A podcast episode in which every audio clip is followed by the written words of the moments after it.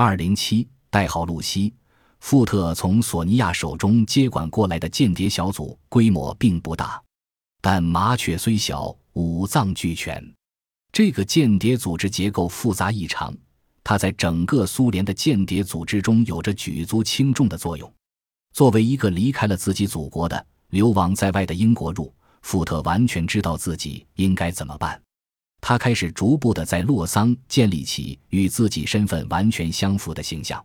首先，富特巩固了自己的基地，他以感情哄骗了女房东，而且赢得看门人米勒太太和给他做杂活的女佣海伦妮的忠诚。富特无论工作多么纷繁复杂，总能挤出时间同米勒太太聊聊天。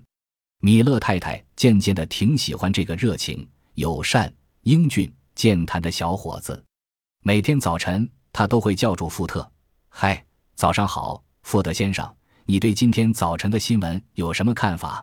米勒太太认为富特是个比报纸还要优秀的消息来源。富特与女佣海伦妮的关系就更实惠了。海伦妮并没有提出要加薪的要求，富特总是时不时的给这个胖胖的老实的女佣涨工资。有时富特外出，海伦妮的工资仍照发不误。富特对这个干杂活的佣人说的是：“我不在家，你也得照样吃饭啊。”在瑞士那样一个讲求实际的社会里，富特能赢得周围的人的绝对忠诚是不足为奇的事。这些小事看起来很琐屑，但实际上它们具有特殊的价值。富特这个绝对聪明过人的间谍，巧妙地在自己的住处四周，利用对自己忠心耿耿的中年妇女，筑起了一座坚固防御的围墙。这对在关键时刻保护富特的安全特别有效。富特落脚于异国他乡，尽量避免与其他外国流亡者，尤其是为数不少的英国居民接触。在当地的咖啡馆或酒吧间里，富特很绝地结识了一些酒友，其中大部分都是瑞士人。在这些本地人面前，富特收放自如地扮演着他英国流亡者的角色，成功地树立起自己有些崇尚时髦、颇有私人收入、撒量也大的惊人的形象。富特还附带着成为一个像模像样的厨师，他的拿手菜是米粉布丁，据说还很有味道。洛桑咖啡馆里的人都很喜欢富特，他不但能够耐心地倾听别人的讲话，热心地与他人交往，而且还经得起开玩笑。对过着平淡生活的瑞士人来说，玩笑无疑是生活中的一味调料。在他们眼中，那时期所有的外国人都傍间谍，于是。富特的酒友们常常在朗筹交错中举杯向富特道：“你是个间谍吧？”富特每到这时总是乐得捧腹大笑，美好的笑容别具魅力。我当然是间谍喽！富特笑吟吟的，一边下了口酒，一边冲着对他开玩笑的朋友说：“亲爱的，我还又有什么能瞒过你的事儿吗？”白天。富特总是与他的朋友们在酒吧间或是咖啡馆里开怀痛殴、互开玩笑，但与此同时，头脑冷静的富特一直在安排同他的间谍网里的情报提供者、交通员及间谍们秘密会见。富特总有无数时合情合理、令人不得不相信的理由从他的痛饮中脱身出来，有时时间短点。有时则持续很长时间的自然而又从容地进行他真正的工作。富特为离开而编造的情节优美动人，无懈可击。这是富特的天才。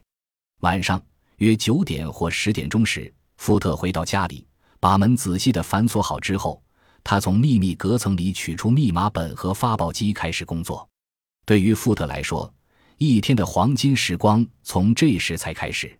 富特向莫斯科发报的固定时间通常是凌晨一点钟。由于谁都可以接收空中的无线电信号，因此富特发出的电报，他的英国上司和在莫斯科的中心可以在同一时间抄收和检查，不会引起任何人的怀疑。如果接收情况良好，当夜的电报内容又较短的话，富特以他熟练的技术，可以在两三个小时以内把活干完。如果情况不太妙，那么，直到早晨六点，黎明的曙光已经投向黑沉糠的大地，人们开始对梦乡中醒过来的时候，一夜未眠的富特还在全神贯注地发报。有几次，他甚至弄到上午九点才关机。有一回，富特领导下的间谍网的活动达到高峰，各种各样有价值的情报像雪片一样飞来。富特一连三个晚上都没有时间合眼，发报机的声音成了房里唯一的音乐，而白天他还得继续搜集并编译情报。别忘了，酒馆的朋友还要应酬呢。富特精力充沛，他像个工作特别勤奋的特产艺人。一九四一年春天，富特忙于在洛桑安顿自己的生活。这时，中心给在瑞士的另一个苏联间谍小组的主任雷多发去一封电报，部长明确的指示雷多与同在日内瓦活动的另一小组的组长代号西斯的人取得联系。西斯在国际劳工组织当秘书，劳工组织内有六个受雇于苏联的间谍，其中引入注目的是施钦德。这个间谍小组能够收集到关于德国经济情况的重要情报。不幸的是。自对法国陷落后，他与中心失去了联系，无法把任何材料发回中心。雷多对中心让他会见西斯，并将其小组纳入谍网的指示颇为忧虑不安。他认为这个网已经铺开的太大，很容易遭到破坏。但是西斯的间谍小组的加盟，并没有如雷多所忧心忡忡的那样带来大危险。也许无论西斯还是雷多都没有预见到。正通过西斯的小组，瑞士间谍网的最重要、最石破惊天的一个环节即将形成。这个环节在整个国际谍报活动的错综复杂的诱人历史上是独一无二的。尽管它只有一个情报员，但这个情报员之重要，堪称可将间谍网里其他所有情报员加在一起的总和重要性比下去。这个源头就是代号露西。当时。西斯小组成员施耐德的情报内容令所有同行刮目相看，同时也困惑不解。施耐德一直提供的情报仅与政治有关，突然之间，他开始提供一些纯粹军事性质的详细报告了。西斯曾问过这个面色阴沉、身材短小、戴一顶黑色巴斯克贝雷帽、脸上挂着一副乖戾神情的人，施钦德的回答是。他发现了一个可靠的情报员，这人将持续不断地向苏联间谍网提供情报，这些情报绝对都是可靠的、有价值的。但有一苛刻的条件是，除了施耐德，任何人都不能知道他的身份。这个神秘人物就是露西。西斯感激地接受了材料，并转给雷多。雷多把他们译成密码后交给了富特，后者则把他们连同其他情报一同发了出去。露西叫勒斯勒尔，是一个为瑞士情报局工作的情报鉴定专家。勒斯勒尔还与英国驻伯尔尼使团挂上了钩。在这个使团里，英国秘密情报局派的是霍伊维尔伯爵当站长，他直接向伦敦的丹西中校负责。勒斯勒尔对英国人冷漠的反应深感失望，他曾竭尽全力地企图说服高贵的英国人相信他的情报的可靠性。但是英国人似乎并不买他的账，他极少得到英国人的鼓励，一直担心自己说重要绝密情报是否正躺在废纸篓里睡大觉。事实上，表面平静的英国人对勒斯勒尔的情报怀有非常浓厚的兴趣。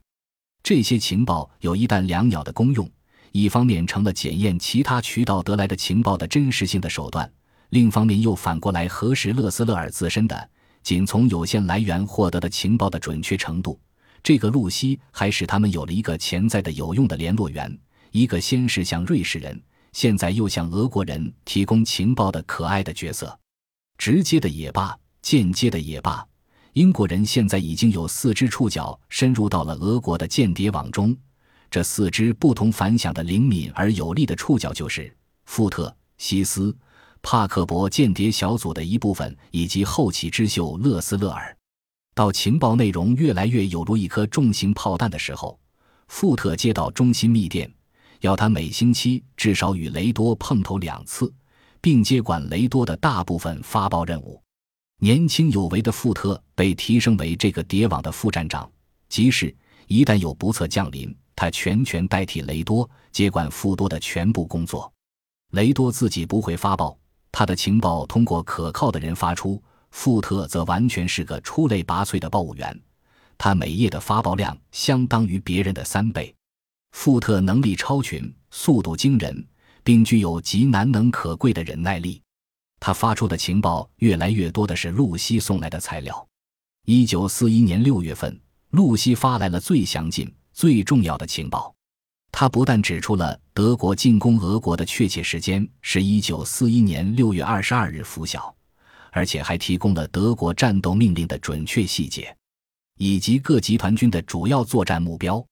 俄国军队所得到的将是世人所能够想象的最具体、最细致，而且极具重要性的情报。